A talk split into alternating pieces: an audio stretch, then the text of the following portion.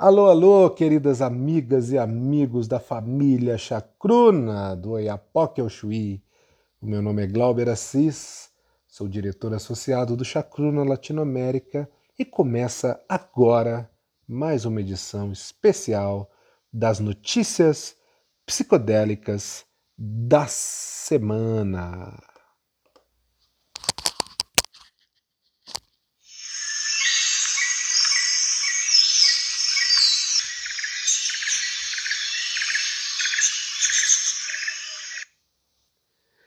E nessa edição do nosso podcast inteiramente dedicado à psicodelia latino-americana, nós vamos falar um pouco do universo feminino e o partejar e a sua relação com os psicodélicos, artigo originalíssimo do Chacruna Latinoamérica no Brasil. Além disso, vamos fazer aqui um mergulho na ciência psicodélica e pensar na possível relação entre a ayahuasca e o mindfulness, a atenção plena. Também vamos lembrar das plantas sagradas e aqui especificamente dos tabacos selvagens australianos. Vocês conhecem alguma espécie? Finalmente, ainda nas nossas séries do Chacruna, nós vamos voltar para o passado psicodélico do nosso continente e abordar arqueologia psicodélica. Além disso, lembraremos aqui de duas figuras fundamentais na história moderna dos psicodélicos, Betsy Gordon e a sua coleção de investigações de substâncias psicoativas, e também vamos lembrar aqui de Gaston Guzmán e a sua é, contribuição científica para a pesquisa sobre os fungos psicodélicos. Não menos importante é também a nossa lembrança do EBX, o Encontro Brasileiro de Xamanismo, que vai acontecer agora no início de novembro e do qual o Chacruna tem a honra de ser um dos principais patrocinadores. Começando então o nosso giro psicodélico da semana, vamos falar aqui dos psicodélicos no universo feminino do partejar. É o novo artigo do Chacruna Latinoamérica que está inteiramente disponível de forma gratuita no nosso site chacruna-lá.org, chacruna-lá.org, e essa é uma contribuição original de Adelise Noal para a nossa família chacruna. Aqui ela vai abordar como que essas substâncias psicoativas com propriedades visionárias, nomeadas como enteógenas, em certo sentido podem ser consideradas ferramentas que aceleram a nossa compreensão dos mistérios da mente humana e são fontes de intensos debates desde a antiguidade, incluindo o universo feminino e a arte do partejar. A Delise, além de médica, é também parteira, tem uma vivência muito profunda junto à comunidade do Santo Daime, e aqui ela vai trazer relatos de vivência do partejar mediado mediadas né, pelo uso da ayahuasca na tradição do Santo Daime, que vão dar conta de que essa experiência é tão significativa que é como se as pessoas se acordassem de um sonho, onde elas vagavam perdidas em escombros civilizatórios e de repente elas têm uma visão clara do significado de ser e de estar no mundo como algo que se faz presente. Então não deixem de observar essa relação bonita, luminosa possível entre a ayahuasca e a arte do partejar nesse artigo original para o Chacruna Latinoamérica. Seguimos aqui com o nosso giro pelas nossas séries originais do Chacruna, falando um pouquinho aqui de plantas sagradas. Essa série tem a curadoria da Anya Ermakova, diretamente da Rússia, e aqui ela fala um pouquinho de tabacos selvagens australianos. É a primeira parte dessa série sobre tabaco australiano, e aqui ela vai falar do pituri e de venenos de caça. Então esse pituri é uma mistura, na verdade, de diferentes folhas e cinzas de madeira que são tradicionalmente mastigadas pelos aborígenes australianos em toda a Oceania. Assim como o nome que é dado aos arbustos e árvores que são as fontes das folhas e das cinzas. Então, dependendo da área, diferentes plantas são usadas, mas todas elas contêm nicotina como um componente ativo. Então, tem a nicotiana gossei, que é geralmente considerada mais potente, seguida pela nicotiana ingulba e a Nicotiana bentamiana. As folhas de tabaco selvagem são secas e transformadas em rolos. Em seguida, esses rolos são umedecidos com saliva e mergulhados nas cinzas das plantas antes de serem mastigados. Acredita-se que a cinza eleve o pH da mistura e facilite a liberação de nicotina da planta e a sua absorção. Tem uma outra planta também da família Solanaceae, mas de um gênero diferente, que é a Duboisia, Duboisia hopwoodi, que é chamada também de pituri, pichuri, tornaple ou picheri. Também é uma substância né, que contém é uma planta que contém nicotina e que é usada para o mesmo propósito em pelo menos uma parte da Austrália. E curiosamente, né, em outros lugares da Austrália, essa planta ela contém menos nicotina e mais nornicotina, que é um alcaloide mais tóxico. E os australianos quase nunca usam essa para a piture. Em vez disso, eles produzem venenos de caça dessa planta, macerando as folhas na água e despejando-as nos bebedouros. Então, quando a ema e outros animais bebem a água, eles ficam sedados e são facilmente caçados. Se você quer ver o texto completo e as fotos também dessa planta, vocês podem acessar as nossas redes sociais e terem acesso a essas imagens.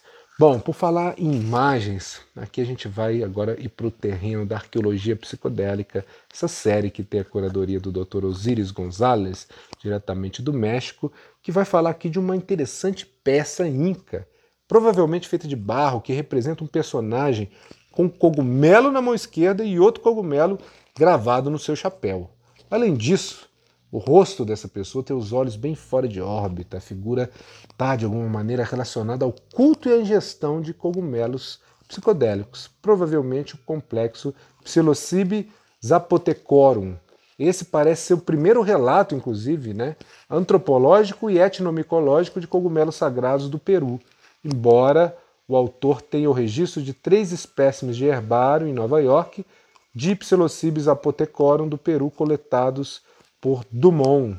A peça peruana, né, da qual nós estamos falando, que vocês podem também ver nas nossas redes sociais, ela teve em exposição no Museu de Arte de Denver, nos Estados Unidos, por empréstimo de um colecionador particular que, após a exposição, vendeu essa peça para outro colecionador da Europa. Então, essa é uma, um artefato que mostra né, a antiguidade e dos ritos psicodélicos das nossas Américas. Deem uma olhada lá nas nossas redes sociais para ficarem mais por dentro.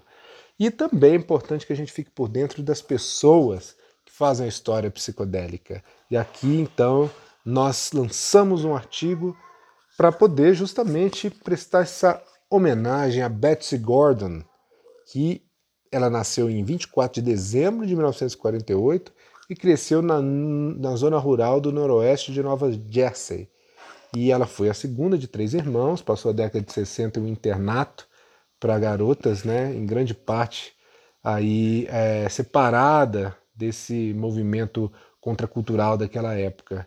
Depois de um breve período, entretanto, ela, ela foi para a Alemanha, viveu, trabalhou, viajou pela Europa por vários anos, depois voltou para os Estados Unidos e a partir daí, né, dessas viagens e desse retorno, ela teve uma participação no campo da psiquiatria psicodélica que foi assim fundamental. Ainda, né, é, que ela não tenha sido tão reconhecida assim como poderia. E esse é um dos papéis a serem cumpridos por esse artigo. Ela foi uma das primeiras patrocinadoras do Instituto de Investigação Hefter, o HEFTA, e financiou estudos que fundamentaram as bases para o ressurgimento da investigação psicodélica né, e que permitiu que esse campo pudesse se renovar e revolucionar as suas bases nos dias de hoje. Então, durante décadas, ela tem desempenhado um papel fundamental no avanço da investigação psicodélica e o seu papel também na criação da coleção de investigação de substâncias psicoativas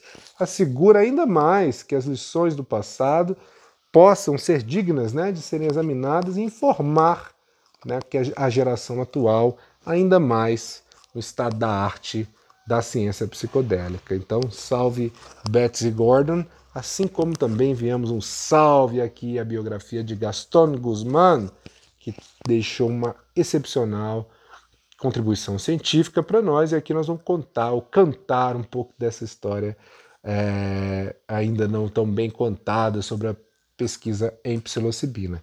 Então, até hoje, assim, a gente pode dizer com certeza que nenhum artigo que vai revisar ou vai fazer uma espécie de apanhado né, do estado da arte sobre os cogumelos psicoativos ali no México vai estar completo sem enfatizar a vida e a obra de Gaston Guzmán Huerta, que é um eminente né, micologista e etnomicologista mexicano que dedicou a sua vida à descoberta e pesquisa de cogumelos do gênero Psilocybe.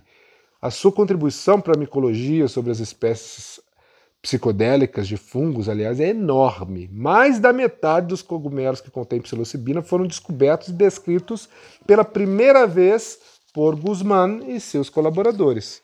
Ele também foi uma autoridade importantíssima nos usos, nos usos divinatórios e medicinais dos cogumelos sagrados pelos povos indígenas do México.